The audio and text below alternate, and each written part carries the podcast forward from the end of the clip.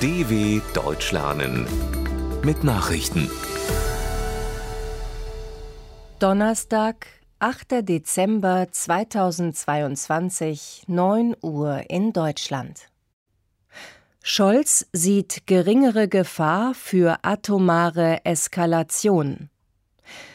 Die Gefahr eines Atomkriegs ist nach Einschätzung von Bundeskanzler Olaf Scholz kleiner geworden. Russland habe aufgehört, mit dem Einsatz von Atomwaffen zu drohen. Dies sei eine Reaktion darauf, dass die internationale Gemeinschaft eine rote Linie markiert habe, sagte Scholz den Zeitungen der Funke Mediengruppe. Auf die Nachfrage, ob die Gefahr einer atomaren Eskalation abgewendet sei, sagte der SPD-Politiker Für den Augenblick haben wir einen Pflock dagegen eingeschlagen. Scholz bekräftigte zudem seine Forderung, Russland müsse den Krieg sofort beenden und seine Truppen aus der Ukraine zurückziehen. Volodymyr Zelensky zur Persönlichkeit des Jahres 2022 gekürt. Wegen seines Widerstands gegen die russische Invasion hat das Time-Magazin den ukrainischen Präsidenten Volodymyr Zelensky zur Persönlichkeit des Jahres 2022 gekürt. Chefredakteur Edward Felsenthal erklärte, mit seiner Informationsoffensive habe Zelensky die Welt in einer Weise aufgewühlt, wie wir es seit Jahrzehnten nicht mehr erlebt haben. Neben Zelensky würdigte das New Yorker Magazin den Geist der Ukraine, der laut Felsenthal von den zahllosen Menschen innerhalb und außerhalb des Landes verkörpert wird.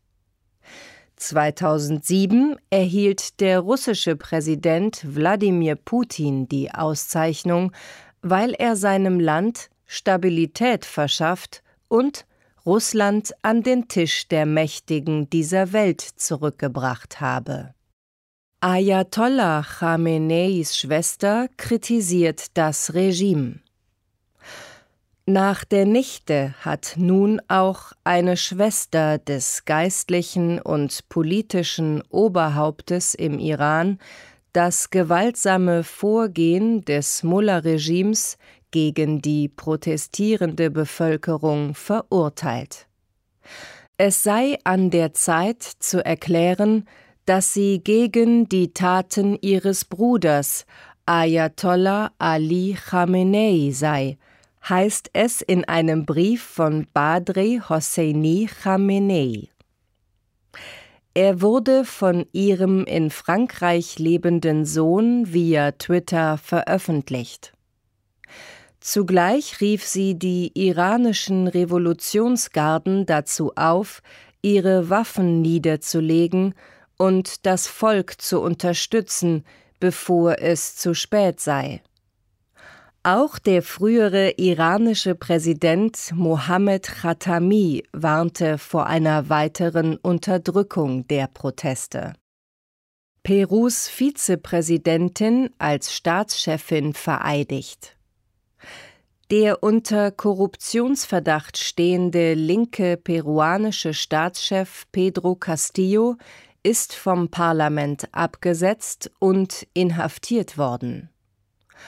Als neue Präsidentin legte seine Stellvertreterin Dina Boluarte den Amtseid ab. Die 60-jährige Juristin ist die erste Staatschefin des südamerikanischen Landes. Sie kündigte die Einsetzung einer Regierung der nationalen Einheit in Peru an und rief zu einem politischen Waffenstillstand auf. Die Staatsanwaltschaft wirft Castillo jetzt auch Rebellion vor. Er hatte im Machtkampf mit dem Kongress zuvor die Auflösung des Parlaments verkündet. Guatemalas Ex-Präsident Perez zu 16 Jahren Haft verurteilt. Guatemalas ehemaliger Präsident Otto Perez ist wegen Korruption zu 16 Jahren Haft verurteilt worden. Der von 2012 bis 2015 amtierende frühere Staatschef habe sich unter anderem des Zollbetrugs und der Bildung einer kriminellen Vereinigung schuldig gemacht, erklärte das zuständige Gericht in Guatemala-Stadt. Perez frühere Vizepräsidentin Roxana Baldetti erhielt die gleiche Strafe. Perez, Baldetti und noch weitere Angeklagte hatten Unternehmen ermöglicht, gegen Schmiergeldzahlungen bei der Einfuhr von Waren Steuern zu hinterziehen. Die beiden Politiker saßen bereits seit 2015 in Untersuchungshaft. Strafprozess gegen früheren Wirecard-Chef beginnt. Zweieinhalb Jahre nach der spektakulären Pleite des Finanzkonzerns Wirecard beginnt an diesem Donnerstag der Strafprozess gegen Ex-Chef Markus Braun. Der 53-jährige und zwei weitere frühere Manager des einstigen DAX-Konzerns müssen sich als Angeklagte vor dem Landgericht München verantworten. In einem der größten Finanzskandale der deutschen Geschichte wirft ihnen die Staatsanwaltschaft Bilanzfälschung, Marktmanipulation, Untreue und gewerbsmäßigen Bandenbetrug vor. Wirecard war im Juni 2020 zusammengebrochen. Das löste auch ein politisches Beben aus. Deutschland reformierte in der Folge seine Finanzaufsicht. Soweit die Meldungen von Donnerstag, dem 8.12.2022.